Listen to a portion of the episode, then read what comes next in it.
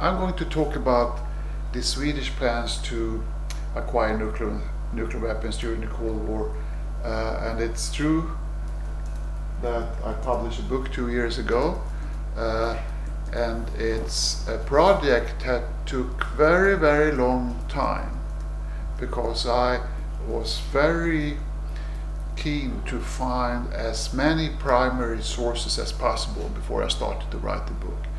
In fact, I spent more than 10 years, uh, well, not every day of course, but a, a, time period of 10 years in different archives uh, to get access to, I would say today, I got everything important. There are maybe some files that I couldn't get my hands on, and they were about technical application because we signed the NPT. Mm. Uh, the, the Treaty on the uh, Non-Proliferation of Nuclear Weapons, and other treaties which more deals with technical issues, which is not so important for my project. So uh, it took such a long time and a lot of patience to get access to Central Archives in Sweden. I can maybe tell you a little bit more about that uh, soon. Uh, having said that, uh, you you maybe think, oh, so you spent more than 10 years looking for archives and didn't publish anything about this nuclear weapons plans in Sweden. No, I did. I, I published reports, uh, US-Swedish relations, uh, what they did on the military side, and so on and so forth. But when I came to the stage where I could put all the uh, puzzle pieces together and include uh, political analysis, analysis, how the government acted, how the different political parties, uh, diplomats, and so on and so forth.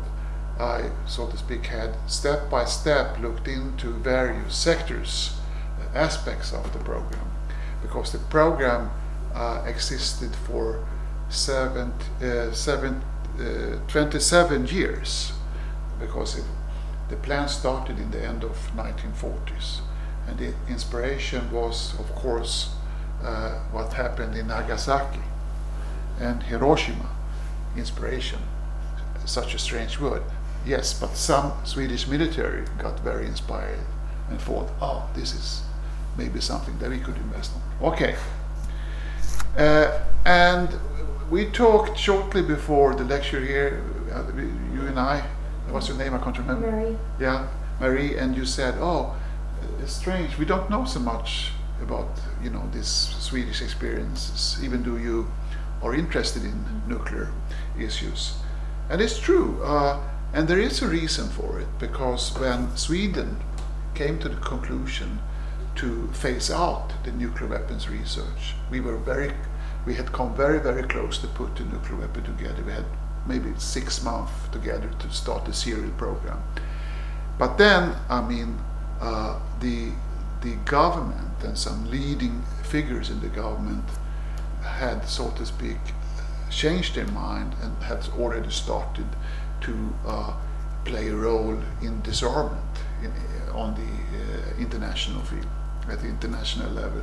So they had certain incentives not to have journalists, researchers, scholars look into these very serious and advanced uh, research.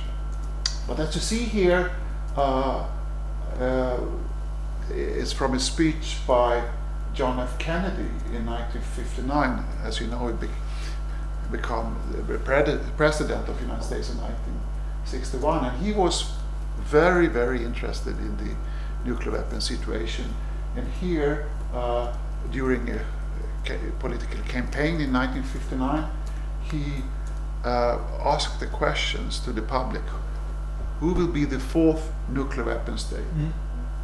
And they, he had a guess that it would be Canada, China, Sweden, or Switzerland, or France. And you all know France uh, uh carried out the first uh, nuclear weapons test in 1960. So uh, United States was very much interested uh, on what went on in Sweden.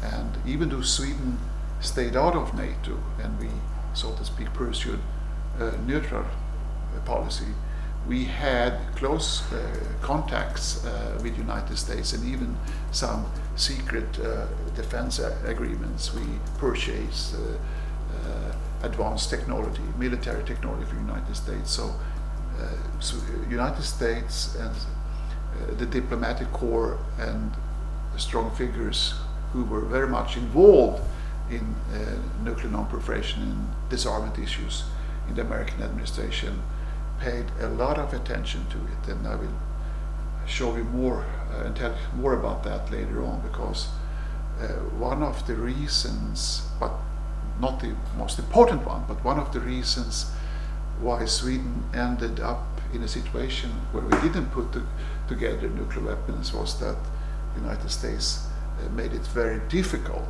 for Sweden and Swedish R&D to, so to speak, uh, uh, successfully uh, come to the latest phase to put the bomb together. But I will tell you more about that. Mm-hmm. Uh, yeah, uh, and here's uh, image which I find interesting. is maybe not so clear, uh, but it, as you see, uh, it's a stair where you see uh, different stairs up until the highest point where you find the states who have the capability of the most advanced nuclear weapons. Uh, and each step means that several some hurdles has to be passed in order to continue further on and so forth. And as you see here, uh, Sweden is on the second stair, which is true from a formal point of view, but only from a formal point of view, and that's I think, one of uh, the most interesting uh, aspects of the Swedish case. The reason why I'm saying this is that, yes, from a formal point of view, you can say, as it says here, that Sweden only, so to speak, were uh, uh, involved in experiment, doing research in order to look in the possibilities to to uh, um, uh, acquire nuclear weapons because a decision was never made to start the program. A decision was never made to start the program. So some have argued, and especially in Sweden, and especially so after that we, so to speak, phased out the nuclear weapons plans, that we never, you know, took a decision to start a program. So we never had a program. But as you will see here, yes, we had a program, but it was not so to speak, a formal decision made by the Swedish parliament. But of course, it was a program. It was a program because the idea was to place the nuclear weapons program within the civilian program. And as we advance our ability to uh, produce uh, nuclear energy, nuclear power, we also advance the capability to produce uh, nuclear material uh, or plutonium of weapons grade quality step by step, and I will tell you more about that. So this picture, uh, I worked together with a drawer uh, in Sweden, so he put that together. So I think that's interesting. But since we don't have so much time, we should uh, move on. Forge ahead. Yeah. So then you might ask, why should a small state and peaceful state uh, such as Sweden have such terrible ideas to put nuclear weapons together. It's a different story with France because you're all, all the imperial power and you know have much more to defend. Uh, you know, one of the victories uh, victories from the Second World War. Well, you know, the, the reason uh, I would say there are many, many different reasons. It depends who you ask, but I would say it could boil down to three main reasons. First of all, the non-aligned, uh, non-alignment policy or the neutral position. We stayed out, out of NATO.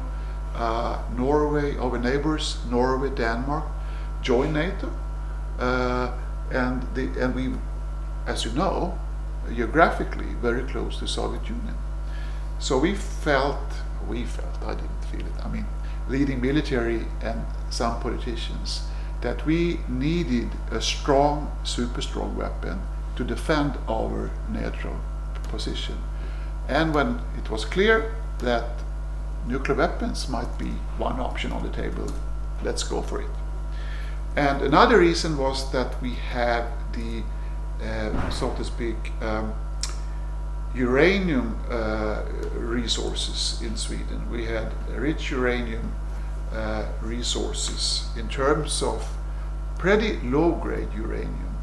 Uh, so we needed a lot of uh, uh, technology to squeeze out as much as possible out of them. But we had a very, very rich uranium resources.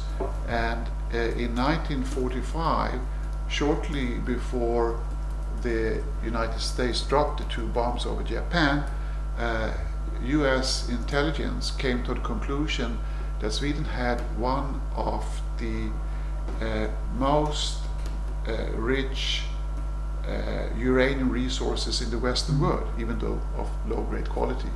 So it became also, I don't have time to go into that, but I say this because I think it's interesting that US, United States was very nervous that you know Soviet Union should be could be interested in the Swedish uranium ores, and the reason was at that time, in July August 19, uh, July 1945, uh, the rest of the world didn't know that Russia had their hands on rich uranium deposits in Central Asia and so on, Asia in Central Asia and so forth.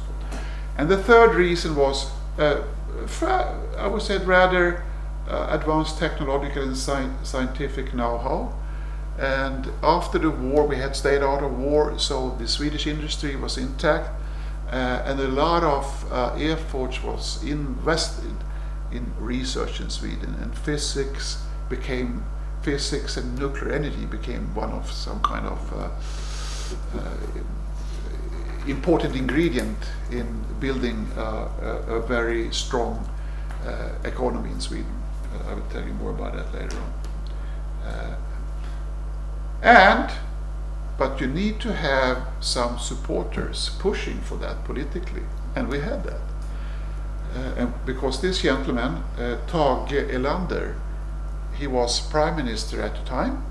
Uh, he uh, uh, he stayed in power from 1946 until 1969 as prime minister. So it's the world record in the Western world.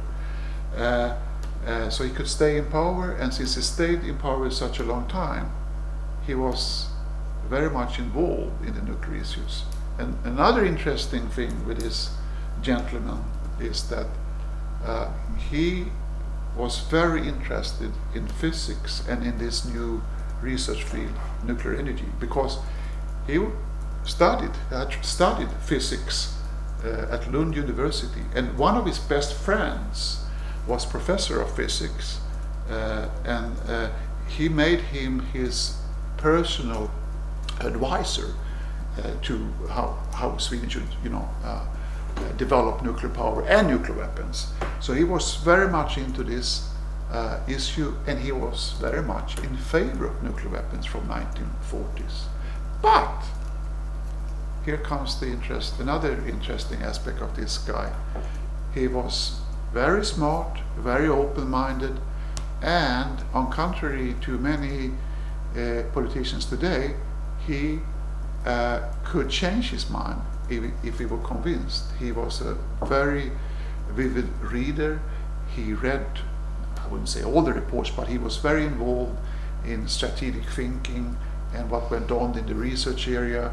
And in the end of 1950s, he came, came to the conclusion it's not a good idea. In fact, if Sweden acquire nuclear weapons, it will, so to speak, instead of uh, give us security, with some kind of deterrence capability, nuclear weapons, will put us in a more vulnerable situation.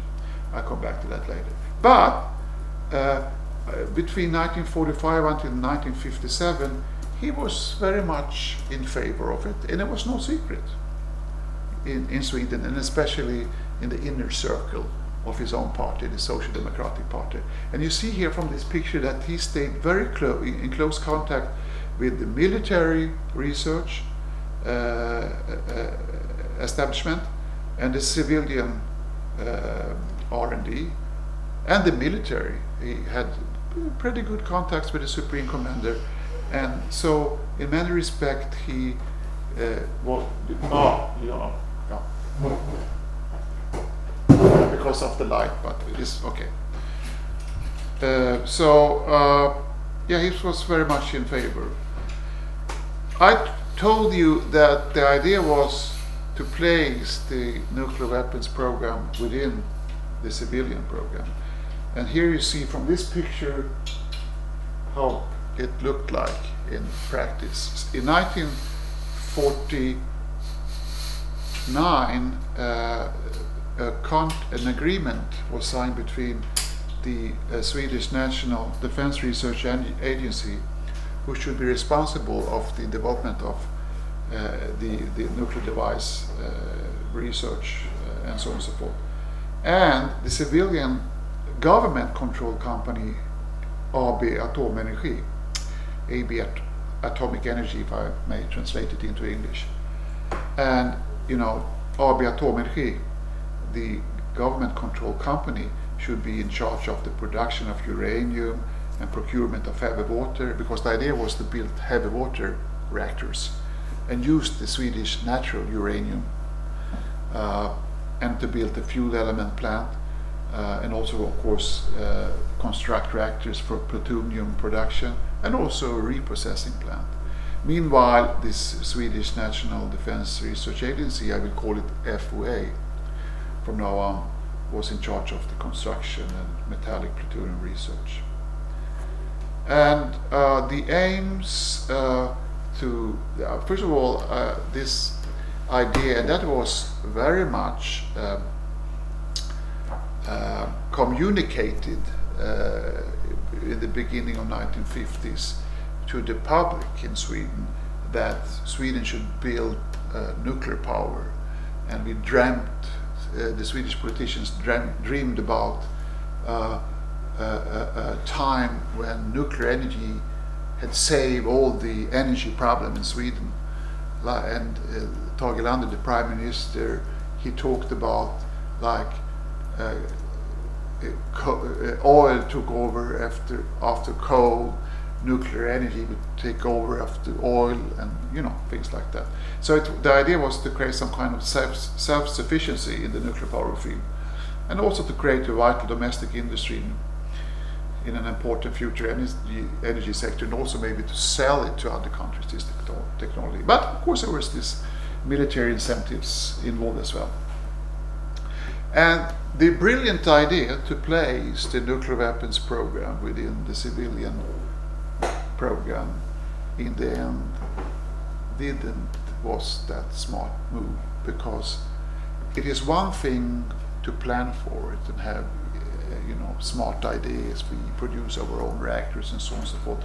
Because over time, it became clear uh, for the decision makers that to place the nuclear weapons program in the uh, civilian program created a conflict between different goals.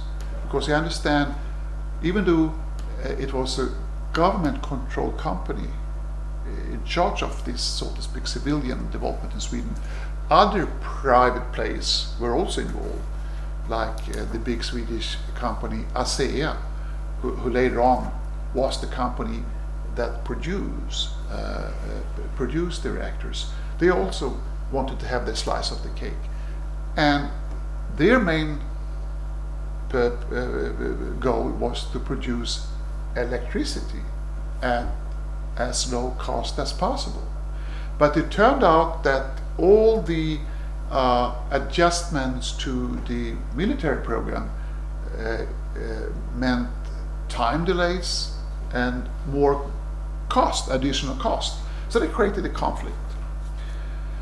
Um, and also, as you know, uh, we know now, but in the end of 1940s, in the beginning of 1950s, uh, you know, people involved in this business thought that this this kind of development could be based very much on a national owned technology to have some kind of you know independence but it turned out to be totally unrealistic and for Sweden it became very unrealistic. So we needed to collaborate with other countries, especially the United States, because we needed to have, have to get access to certain technology, parts of some technology, um, and so on and so forth.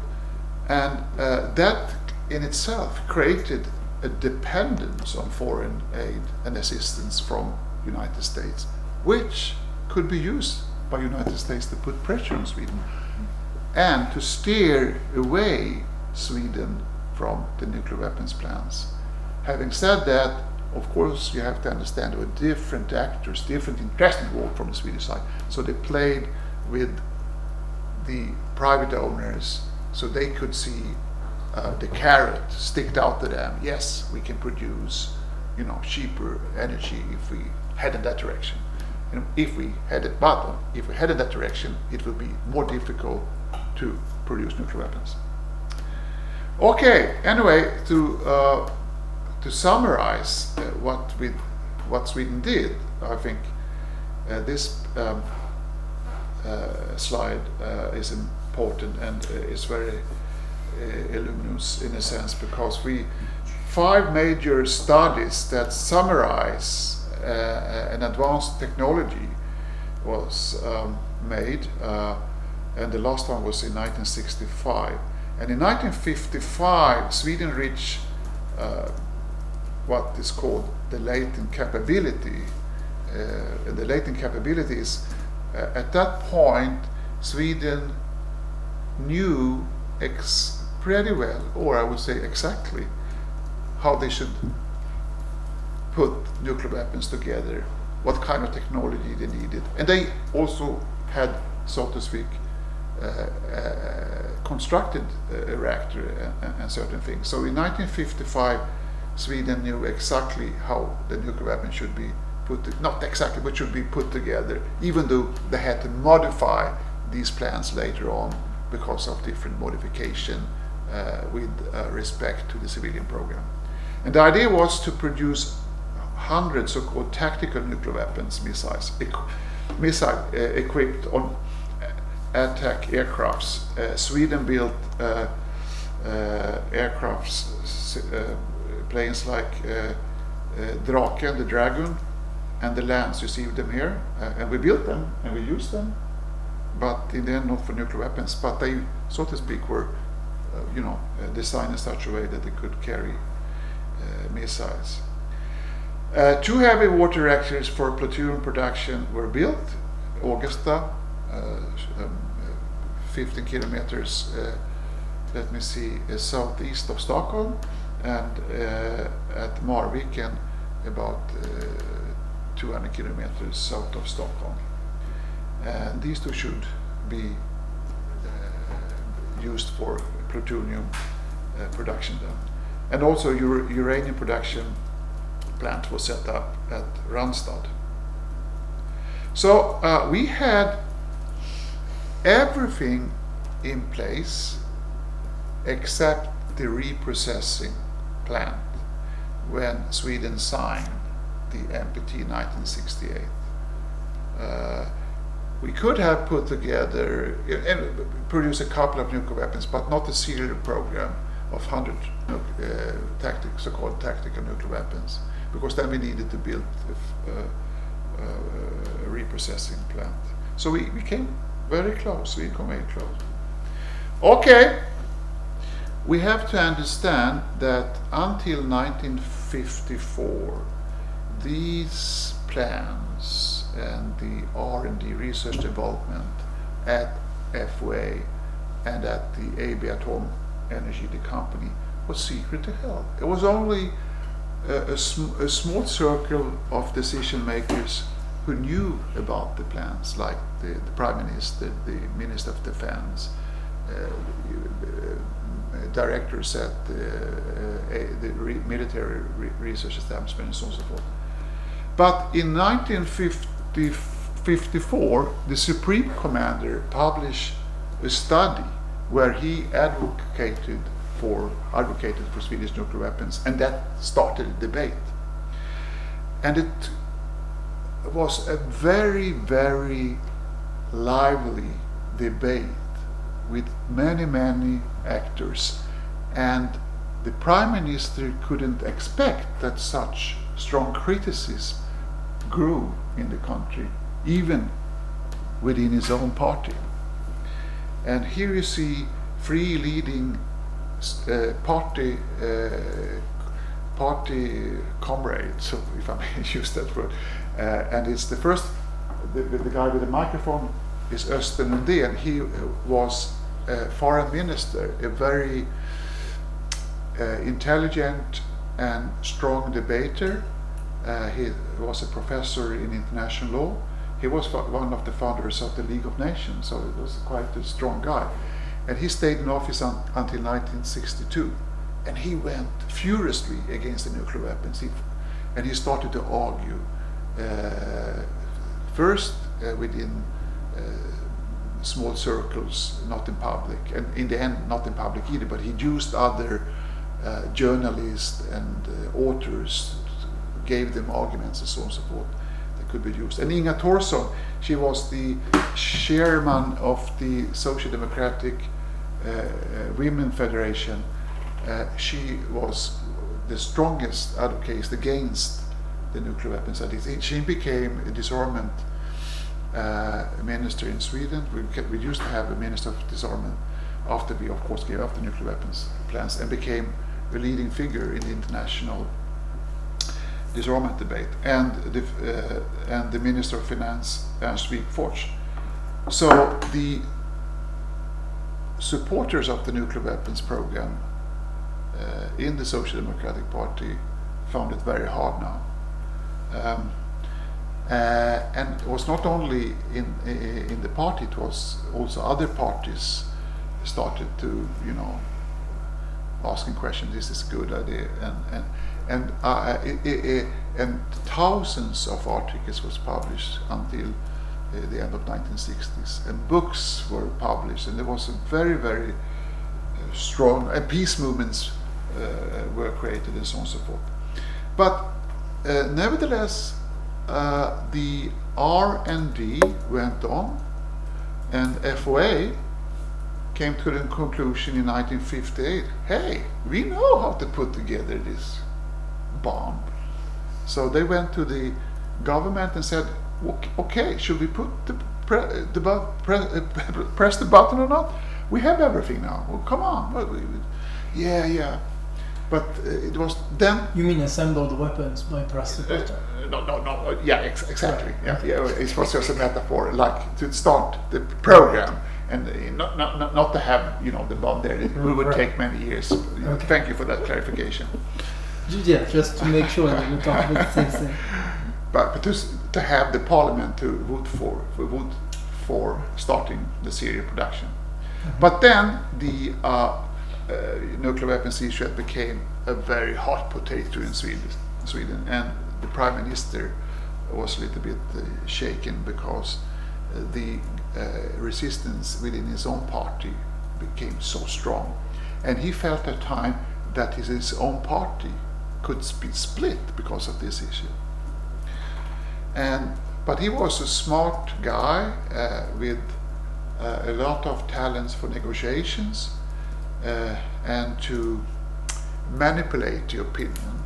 So he came up uh, with an idea that we, that Sweden should postpone the decision uh, to please the yes sayers and no sayers. To the yes sayer, he said, reach out secretly, take it easy, take it easy.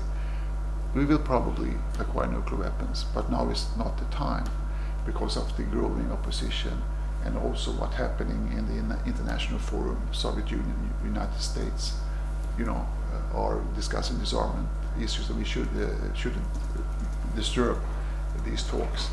And besides, technically, we're not there yet, so we can wait a couple of years. And then he went to the no sayers. We don't know if this is a good idea. Uh, maybe it's a stupid idea, but let's uh, the R&D look into it.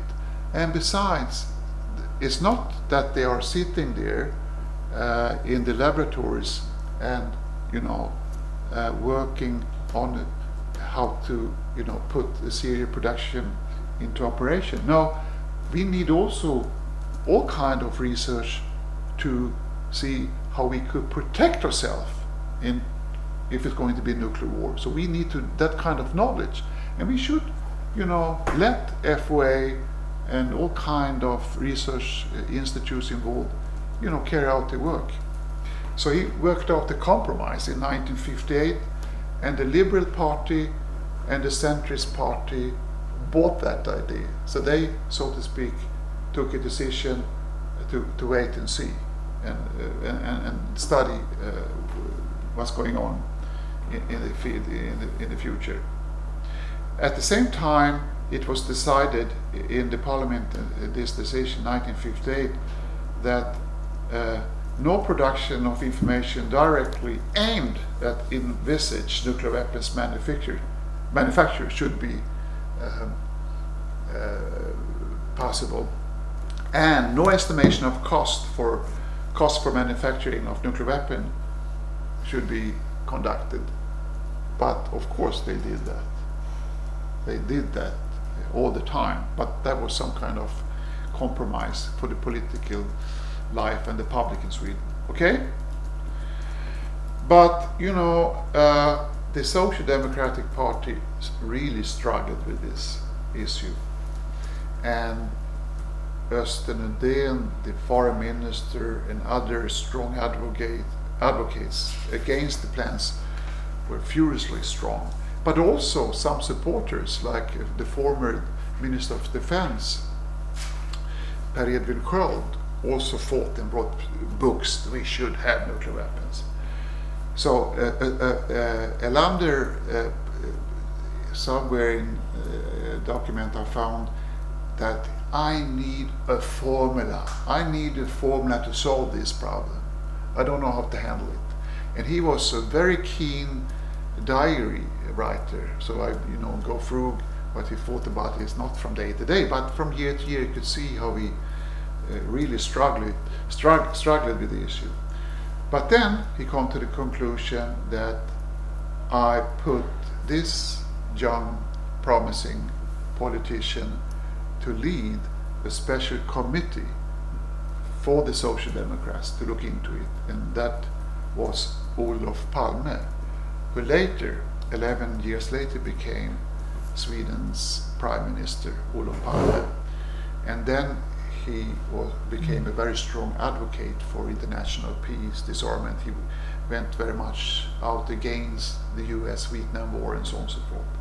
But the interesting thing is, at that time, even Olof Palme was in favor of nuclear weapons. But a shrewd politician, as he was, he put together, uh, he, he, he wrote a very smart report where he, so to speak, could bridge over the two camps, the, the no-sayers and yes-campers, in the formula the Erlander uh, wanted to see.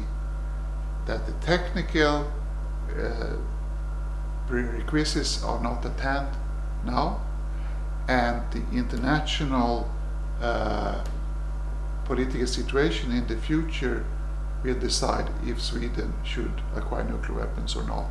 But as we see it today, and our analysis today come to the conclusion that is not maybe possible, but it might be possible. So, you know, a, a lot of linguistic rhetorics used and so on and so forth. And the Liberal Party bought that idea as well. So both proponents and opponents could agree, uh, and it was uh, a decision made in 1959 with, that included this postponement policy, and also that it protects, but at the same time, that the so-called protection research should be uh, extended, which was a manipulation because they could carry on the nuclear weapons uh, research uh, and calculate how much it would cost. And as I said, Liberal Party and Socialist Party bought it. But I think this uh, table is interesting because it shows how many uh, of the staff members of the military research establishment was involved in nuclear weapons research. if we should Mhm, buy the mhm, idea mhm. that it was only protection research that they dealt with. In 1968, the Swedish parliament said, no, it won't be a nuclear weapons program. And it's clearly, it was not just protection research. I mean, they left because they didn't need them anymore. Um, okay, time flies and I shouldn't, uh, can I continue 10 minutes or? Uh, yes. Uh, then of course, then you're interested in the reason why Sweden abandoned the nuclear weapons, and of course we will discuss it uh, after I finish in five seven minutes.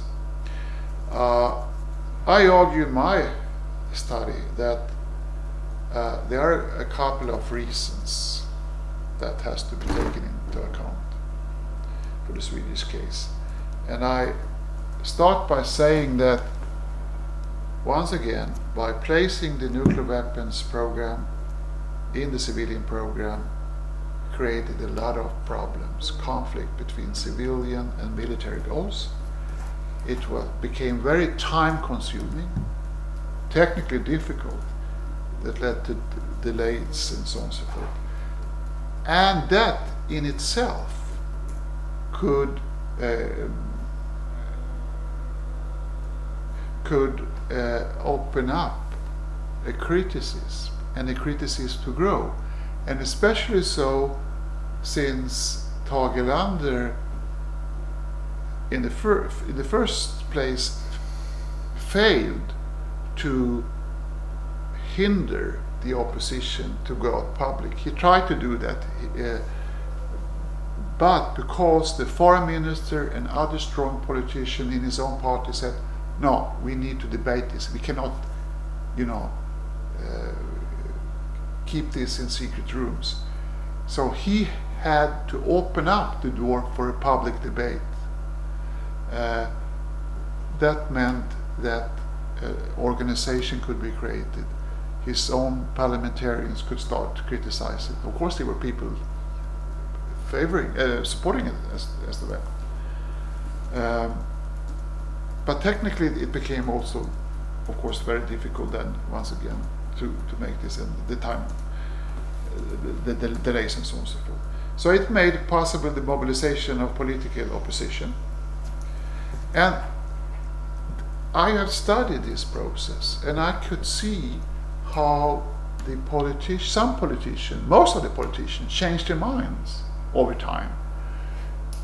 The position they held in the end of 1950s, where many of them argued for nuclear weapons because Sweden needed a deterrence capability. In the end of 1960, the same politician in the parliament, in meeting, party meetings, argued it's not a good idea for Sweden to have nuclear weapons. We should be advocates for disarmament. We should be, take part in the process of building uh, an international uh, infrastructure with international law treaties that will make it possible for states to acquire nuclear weapons instead. So leading politicians changed their minds. And I will also, in this respect, because I don't think I'd have it here, say and give you the information that even military, Mm. not all of them, but many of the military changed their mind. Not the supreme commander. The supreme commander, he fought the battle. Uh, and um, it's interesting. And why the military changed their mind was not only due to that they didn't believe in nuclear weapons, because there were other reasons at play as well, because, uh, you know, military uh, representing the Navy and the Army understood that the Air Force would, you know, uh, would be the most prioritized uh, uh, part of the Swedish defense because the lion's part of the budget, military budget, should go to the to, to, to the Air Force, and of course they didn't like that idea. But they also changed their mind. many of them. Uh, and here you see uh, on this slide how uh, from uh, 58, 59 until 66, because in 66, I mean, it, it was crystal clear that the plans of acquiring nuclear weapons were abandoned. The prime minister stayed in contact with other sectors in Swedish society. He stayed in contact with the Social Democratic Women's League. He had close contact with the foreign minister Östen Undén, and you could say, and that's my conclusion, that he became very influenced by the foreign minister's argument about disarmament and Sweden should take a lead in this and so on and so forth. And not so much, uh, and um, distant, distanced himself from the military in many respects, especially uh, regarding the, the nuclear, nuclear weapons issue.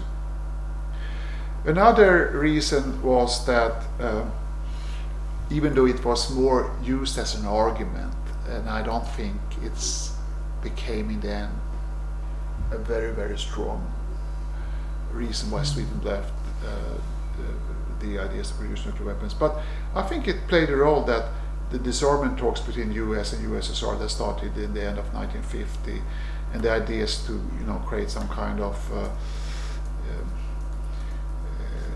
a new international environment where that could promote um, uh, disarm disarmament issues, uh, which went hand in hand with peace, uh, international peace organization started to, uh, you know, be created in different countries and so on. So it also played a role. And thirdly, the dependence on US nuclear technology and military assistance could be used by the Americans to steer the Swedes away from fulfilling its nuclear weapons plans. But on the other hand, if Sweden really wanted to have the bomb, thought they needed to have it, they could, of course, do that. But it made it more difficult for uh, certain research uh, sectors in Sweden uh, to fulfill the plans as easy as they thought because they became so dependent. And we also had secret military uh, cooperation. I can give you an example. In the 19, mid 1950s, uh, a lot of energy was uh, invested in um, developing the missile technology. And at one point, uh, Swedish military and uh, scientists turned to U.S. Uh, military and some, you know, labs in U.S. to get access how to produce the Swedish missiles. And here, th this could be used by uh, the State Department. Like, oh yeah, uh, I think you're fantastic in Sweden, what you advanced technology. But on the other hand, it's very expensive. It Wouldn't be better if you, you know, purchase U.S.-made missiles? Uh, I mean, uh, then you have to don't don't have to spend so much. And some of the military thought that was a good idea, and it was not just a decision; it took several years, and so this the Swedes headed in that direction. They became more and more open to that, and of course, then it became very difficult. I would say of course it became impossible to use the missiles to load them with uh, nuclear weapons because of course US was against that. Okay, we, you could argue we could of course you know produce our own missiles if we really needed. It's true, but it became harder and harder for uh, Swedish uh, R&D to you know continue its plans. Okay. Uh, but and, and another thing, another step taken by the U.S. was to uh, um, to lower uh, the prices of enriched uranium. Uh, and the reason for that was to stimulate private industry, not only in Sweden but worldwide, to invest in light water technology. And then, the, like companies like ASEA in Sweden, who was interested to produce reactors, come to the conclusion: of course, wow, now we can produce uh, at competitive uh, reactors at competitive prices. So they could start to, to you know, uh, they built light water technology with enriched uranium, and that became uh, a setback for the military planners as well. Of course, why should we then, you know, build and use the heavy water reactors? Okay, we built two heavy waters, but it became very difficult. Um, and yeah, and also I, uh, several things here I could mention, but I only mention something that's been discussed in Sweden, especially after the Cold War when the archives open, open up their doors, and it's uh, whether Sweden were given a security guarantee from United States, and some have argued and still argue in Sweden today, like our former Minister of uh, Foreign Affairs, Carl, Carl Bildt, Bildt, yeah. that Sweden gave up nuclear weapons and gave up only nuclear weapons because of this security guarantee from United States. I have looked into it, and here's uh, talking about primary sources. Uh, um, here's a document from 1960 uh, by National Security Council of the United States, where it says that uh, that Sweden should be discouraged from uh, producing nuclear weapons. Uh, but on the other hand, uh, could, uh, United States should, if a, a, a, warlike situation develops uh, in Sweden or uh, in the regional sphere where Sweden is geographically located, U.S. might come Mm. to assist Sweden in that kind of. And some have argued that this is uh, not a formal agreement because there is no documentation on the Swedish side that the government accepted it. It's not a written argument, uh, agreement or so. Uh, so some have informal uh, uh, informal security guarantee. And here's a formulation from 1962 that some have argued even a stronger uh, security guarantee from from the United States, where it says in the event of Soviet bloc aggression against Sweden alone, we should undertake to come to the assistance of Sweden as a part of NATO or a UN response to the aggression.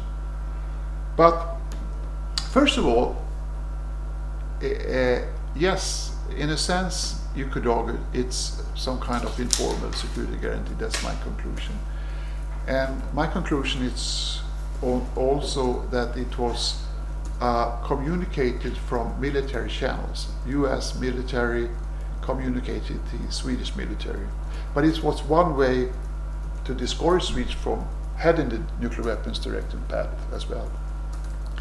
But there is no clue, I haven't found any kind of evidence that the government, the prime minister, who was a keen diarist, never mentioned anything about it. The only really clear cut documentation about it is from the Supreme Commander's diary in 1960, where he said, oh, How should we consider this option from uh, uh, United States or something like that? Uh, so, uh, first of all, Sweden would never enter uh, some kind of even informal agreement guarantee from United States because of a neutral position. And it would be naive to believe that United States should be willing to come to Sweden in time or to give us some kind of guarantee what would happen to the NATO members. What was the reason to be, be a member of NATO if you could have that kind of uh, informal? Okay, I mean we could discuss this in, in many aspects. But okay, if even if you buy the argument, it was a guarantee, and, and it was you know very strongly strongly meant from the U.S. side. There is a problem with this argument because in 1962 this, the political elite of Sweden had already abandoned nuclear weapons uh, as the path for Sweden's future defense system. And Tage Erlander, Östen Undén, and other leading government members saw as the major task to develop a disarmament policy. Uh, and here I can give you an example. You, you want- We need to conclude. Okay, okay, then I conclude. And then, uh, as you see here, a transformation took place from 1950s, where the main objective was to put a deterrence capability in place with nuclear weapons, and that was transformed during 1960s, in the end of 1960, to a policy, a foreign policy that here, as I put it, formulation was to pursue disarmament and a creation of an international legal framework. And after that, we in Sweden has been very involved in disarmament policy and international peace and so on and so forth. Sorry, uh, it took uh, an hour and I promised you 45 minutes. But you know, everything is slow when it's a hot weather, and it's hot weather here in Paris. Thank you very much.